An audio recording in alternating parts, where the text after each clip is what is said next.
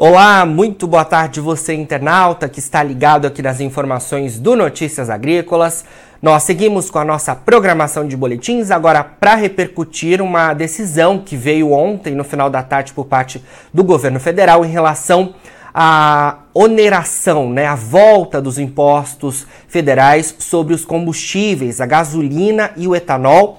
É, e a gente vai falar um pouco melhor sobre essa decisão, trazer os impactos disso ao bolso do consumidor e também tentar entender um pouco mais sobre é, o que motivou né, essa decisão do governo federal, porque a gente é, teve é, a desoneração sendo prorrogada no início desse ano de 2023 por mais 60 dias e essa desoneração terminou ontem, né? E o governo justamente ontem anunciou a volta parcial desses impostos federais que serão de 45, é, desculpe, 47 centavos né, por litro é, da gasolina e 2 centavos por litro do etanol, uma decisão por quatro meses através de medida provisória, e é claro que isso é, vai é, elevar bastante a arrecadação federal, que foi justamente a explicação que o ministro da Fazenda, Fernando Haddad, trouxe aí para que voltassem esses impostos. Para a gente tentar entender tudo isso,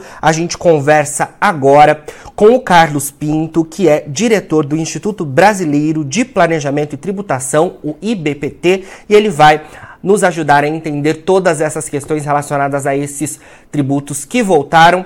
Carlos, boa tarde, obrigado por estar presente aqui com a gente. Olá, boa tarde, boa tarde a todos os ouvintes. Obrigado pelo convite.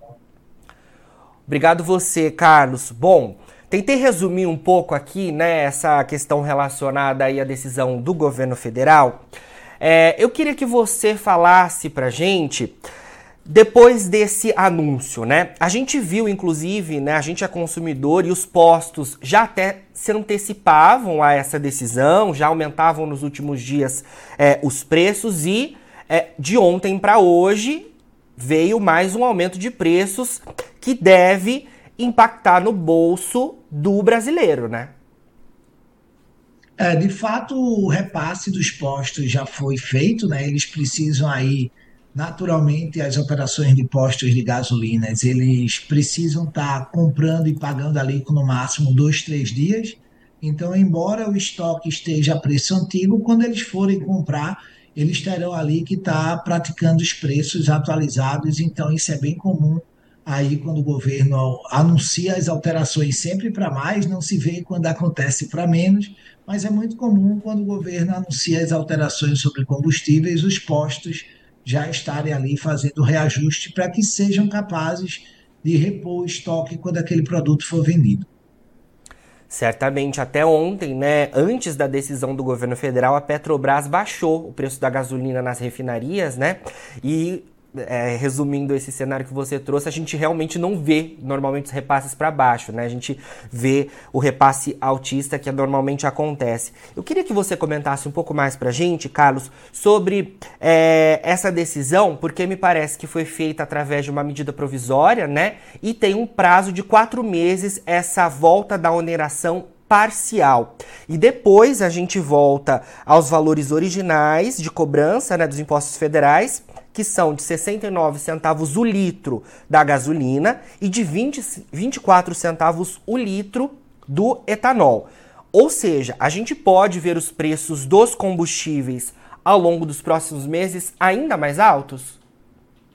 Veja, toda medida provisória ela pode sofrer alteração. Tanto é verdade que não se tinha aí por objetivo a extensão. A gente sabe que na mudança de governo ficou aquela confusão se eles iam manter a desoneração ou não, e eles decidiram manter aí pelo prazo que foi cumprido de 60 dias. Então, a qualquer momento, o governo pode optar em estender e manter simplesmente ou até mesmo alterar. Então, é uma situação que para quatro meses ele anunciou, você perceba que foi uma decisão política, né? Eles precisam repor aí a perda de arrecadação com todo o orçamento que foi previsto e o rombo que foi delimitado, e a oneração da, do combustível faz com que haja aí um reajuste aos cofres públicos com essa quantia que com certeza vai fazer com que eles consigam aí atender às necessidades que eles tanto estão buscando e estão prometendo para a população como um todo. Carlos, a, a gente falou então em relação a esses valores, o prazo que foi feito através de medida provisória. É, a gente falou que os postos já começaram esse repasse, que justamente é, acontece muito rapidamente, né? É, como é que funciona em termos práticos essa questão da tributação, da volta de uma tributação? É, é, é fácil isso de ser feito? O, o, o, governo federal ele consegue rapidamente é, iniciar essa arrecadação? Como é que funciona isso em termos mais técnicos? Veja, isso não se aplica em regra geral para todos os tributos, o governo não pode simplesmente sair mudando nem alterando. Entretanto, quando a gente fala de combustíveis e a gente tem uma medida provisória, as decisões que são tomadas, elas surtem uma eficácia imediata. Se nós nos recordar, recordarmos aí, inúmeras vezes situações assim já ocorreram, inclusive situações do passado tiveram greves de motoristas e tudo mais. Então, é sim uma possibilidade que o governo tem de estar regulando ali a economia de uma maneira muito objetiva, sem esperar o primeiro dia do ano subsequente ao calendário que está se aplicando, porque, em regra geral, quando a gente fala de mudança de lei, na tributação a gente tem que obedecer aí o prazo de 90 dias ou iniciando-se no ano seguinte, no primeiro dia do exercício do calendário fiscal do ano posterior. Entendido. Carlos, é, a gente falou bastante em relação aos tributos da gasolina e do etanol, mas a volta dos, dos impostos federais também incide sobre o gás natural veicular, o GNV, e a querosene de aviação, né? É, só que estão de fora aí, eu acho que é importante a gente falar disso, esclarecer o diesel e o gás de cozinha, né? O diesel e o gás de cozinha, eles é, lá no início do ano, eles saíram né, dessa, dessa decisão relacionada à extensão né, da desoneração por 60 dias e passaram a ter uma extensão de desoneração por um ano, não é isso? Isso daí é uma situação, foi uma decisão inteligente, na minha opinião, por parte do governo, principalmente porque o óleo diesel ele influencia diretamente em toda a malha viária com o transporte de produtos de consumo e que isso pode impactar diretamente na inflação. Então, se você perceber o discurso do ministro Haddad, ele frisa bem para o Banco Central as suas razões para tentar amenizar ali o impacto na tributação e a manutenção da, da, da tributação do PIS e da COFINS sobre a gasolina e o álcool faz com que uma faixa da população maior acabe sendo impactada, que são aquelas pessoas que possuem os carros com automação é, movida a gasolina. Então, no momento em que você ameniza o impacto dessa reoneração para o álcool, permite com que uma faixa da população não sinta tanto o impacto do aumento já que uma grande parcela dos veículos automotores são flex e aí acaba indo num consenso que o Brasil é um grande produtor de álcool e acaba de uma maneira estimulando aí a produção e o consumo do etanol, que é um combustível verde menos poluente para o meio ambiente. Sim. Carlos, você trouxe essa questão aí relacionada é, então né, ao diesel, que é o combustível fóssil. E ontem, é, como você também trouxe, o ministro da Fazenda, Fernando Haddad, ele falou né, que foi garantida nessa decisão é, de oneração parcial a competitividade da gasolina sobre o etanol para que haja um benefício né, em relação ao consumo do biocombustível, né, do combustível verde, que no nosso caso aqui é produzido através da cana-de-açúcar, principalmente, e através do milho. Mas a gente teve lá no início do ano, como a gente comentou, a decisão de extensão de desoneração do diesel, que é um combustível fóssil, por um ano. Não tem um contrassenso aí em relação ao que foi é, é, falado no início do ano e a visão de agora, apesar, é claro, de eu entender como você trouxe, que o diesel é extremamente importante para a malha é, brasileira, né?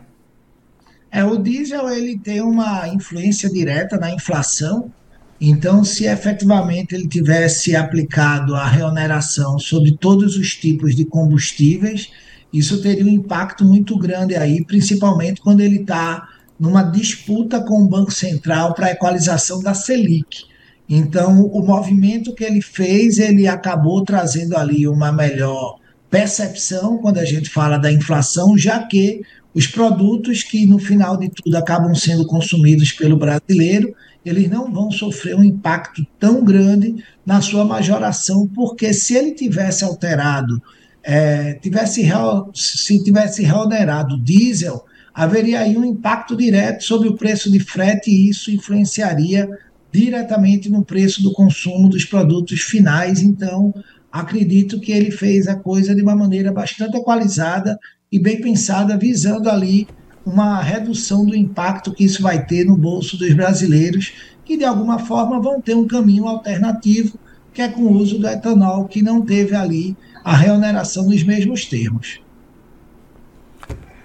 Entendi. Ô Carlos, para a gente finalizar, eu acho importante a gente trazer também, aproveitando aí é, essa nossa conversa com o Instituto Brasileiro de Planejamento e Tributação, é, a importância da gente falar sobre esse novo tributo que foi criado, né, de alguma forma uma taxação ali sobre as exportações de petróleo para compensar o diferencial em relação a essa volta ta de taxa parcial sobre a gasolina e o etanol. Na visão de vocês, como é que é, a gente deve olhar essa decisão? Será que a gente, de alguma forma, não conseguiria é, favorecer a nossa indústria sucro sucroenergética interna de alguma outra forma? Como que você vê isso? Olha, a balança econômica ela tem N pilares, são fatores que interferem diretamente, né? Então, decisões políticas e influências de decisões, elas são paralelas e realmente fica muito difícil da gente ter uma visão a curto prazo de quais são os objetivos do governo, quais medidas.